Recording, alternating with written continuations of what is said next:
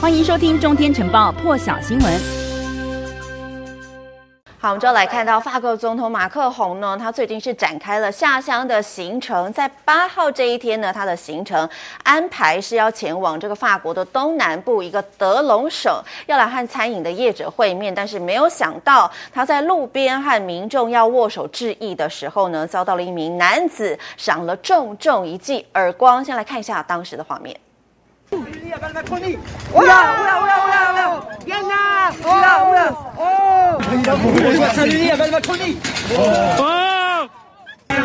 So you're watching images of French President Emmanuel Macron getting slapped in the face at a rope line. Macron was in Southeast France today to meet with restaurant owners when a bystander smacked him in the kisser. The 28 year old attacker was arrested along with another man.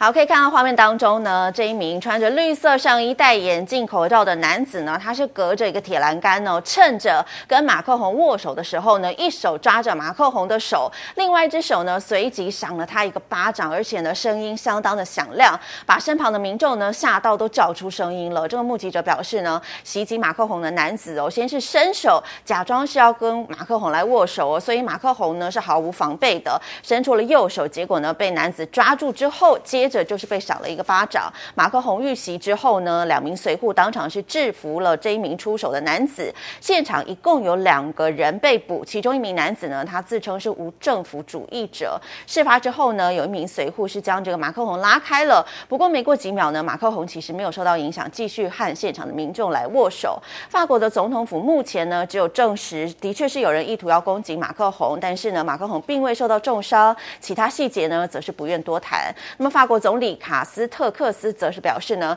这件事是对民主政治的一种侮辱。接下来要关心到的是疫情的部分哦，台湾本土疫情大爆发，也引发了国际媒体的关注。位于苗栗的金源电子呢，日前是经传有移工群聚感染，不止停工四十八小时，所有人员呢也都要进行筛检。而作为这个半导体封测大厂呢，全球前五十大晶片厂商有高达百分之五十六都得仰赖金源电，而现在受到了疫情影响，出货延迟，全球半导体产业恐怕也会跟着大乱。CNN 就分析说，台湾这一波疫情呢，可能让原本就供应吃紧的半导体缺货会更加严重。那么 CNN 的记者也特地前往了位于苗栗的金元电子进行深入的采访报道，先来看一下。We're outside the King Un Electronics Company. It is a key manufacturing hub for semiconductor testing around 100 kilometers southwest of Taipei. And it's one of three Taiwanese tech companies that are grappling right now with clusters of COVID-19 infection. This company is by far the hardest hit.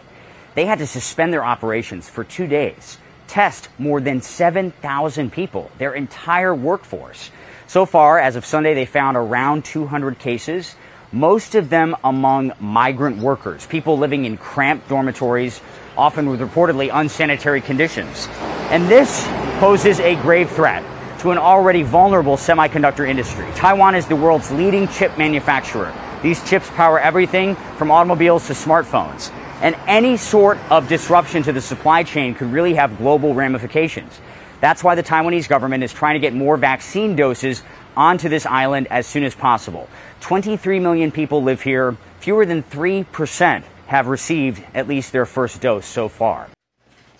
目前包括了这个金源电啊、超丰、智邦等接连五个厂都因为疫情沦陷哦，势必得降载、筛检、隔离。以金源电来说呢，因为这个移工是占了整体人力大约三成，目前估计呢，对六月的营收下降幅度大约在三成到三成五左右。那么 CNN 也点出哦，曾经呢，在这个新加坡、泰国爆发的移工染疫危机呢，类似的情节如今也在台湾上演了，等于威胁到全台的经济命脉。半导体产业呢，在这个确诊人数不断增加之下，哦，也暴露出半导体的供货缺口可能扩大的危机。那么另外一个消息来关心到的是，南韩总统文在寅呢，传出将会出席六月十一号到十三号要在英国举行的 G7 领袖峰会。届时呢，对这个美国总统拜登可能提出牵制大陆国家主导经济市场经济等相关议题呢，将如何反应，也受到舆论的关注。那么这一次峰会呢，除了这个会员国包括了呃美国、英国、加拿大、德国，还有等等日、俄法国啊、日本等七个成员国之外呢，南韩、印度、澳洲跟南非共和国这四个非会员国也有受邀出席。那么去年担任这个 G7 主席国的美国呢，就已经提出非会员国的邀请了。最后这个会议是因为疫情取消了。不过今年的主席国英国呢，仍然是继续发出邀请哦。韩国媒体《韩民族日报》就报道说，一九七五年的时候呢，这个 G7 会员国合计的 GDP 呢，原本占了全球高达八成，至今呢已经降了一大半，大约只有四成，影响力大幅下降。因此呢，希望借由这个拉拢跻身世界经济十强的南韩，全球人口第二高的印度。还有拥有丰富资源的澳洲等国呢，来组成民主十国联盟，叫做 D10。G7 呢，加上这个韩国、印度、澳洲，叫做 D10 十个国家，强化这个 G7 的实质影响力，牵制大陆战线。而这一次 G7 领袖峰会上呢，实际上也是这个 D10 峰会，G7 会员国呢，可能借此首次讨论牵制大陆的一个具体做法。那么拜登先前呢，和这个英国首相强森通话的时候，也曾。曾经提及要透过促进这个民主主义国家之间的基础建设计划来对抗大陆的一带一路。朝鲜日报呢也是以这个正式推展反中联盟为题报道拜登首次出席的这一次 G7 峰会。文章当中就指出说呢，从五月底召开的 G7 峰会共同宣言当中提到的支持台湾加入国际机构来看呢，拜登政府很有可能在这个领袖峰会的共同宣言当中纳入更强烈的反中讯息。五月召开的美韩峰会，在共同声明里头提及了台海议题，就已经引发了大陆不满。当时南韩政府是声称呢，没有受到美方的压迫，而且有持续跟陆方来保持沟通，是极力淡化声明的影响，维持在这个美中关系间的外交平衡。那么这次峰会呢，可能又会再再次有面临相同的问题。不过呢，有部分舆论认为，如果以长期来看呢，这个 D10 主要议题呢，会围绕在 5G 设备供给合作上。南韩呢，可以填补排除大陆之后遗留的一个空缺，以 5G 设备还有尖端的 IT 技术制造生产为基础，成为主导国际供给网的一大机会。而这个南韩呢，以非会员身份连续两年受邀出席 G7 峰会，也显示出他们的国际地位有显著的提升。因此呢，也将借此提升南韩在解决这个国际问题上的作用，扩大他们的外交空间。除此之外呢，文在寅提到说，这一次的 G7 峰会哦。不仅代表疫情之后呢，多边外交会议重启，也是各主要国家呢展开双边外交的一大机会。所以韩方呢很有可能借此机会进行这个美日韩三方的峰会，或是日韩峰会，来改善南韩跟日本的关系。